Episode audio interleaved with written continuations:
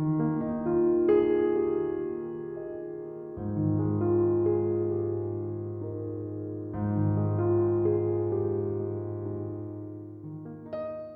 amigos, soy Francisco Saiz, comunicador y divulgador del Camino de la Sanación en el canal de Haz tu camino y sé feliz. Es un programa holístico para la sanación del alma y la sanación emocional de las enfermedades.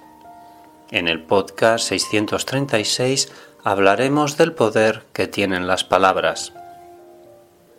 Pues bien amigos, el poder de las palabras es inmenso Así que debemos pensar las cosas antes de decirlas, porque podemos hacer mucho daño. Le preguntó el discípulo al maestro, ¿por qué las personas no creen en el poder de las palabras? El maestro respiró y contestó, porque no creen en ellos mismos.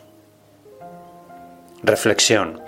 Las palabras tienen poder cuando le damos un enfoque positivo reflexiona, piensa y actúa. Gracias por escuchar este podcast y recuerda que si tú cambias, tu vida cambia. Haz tu camino y sé feliz. Gracias.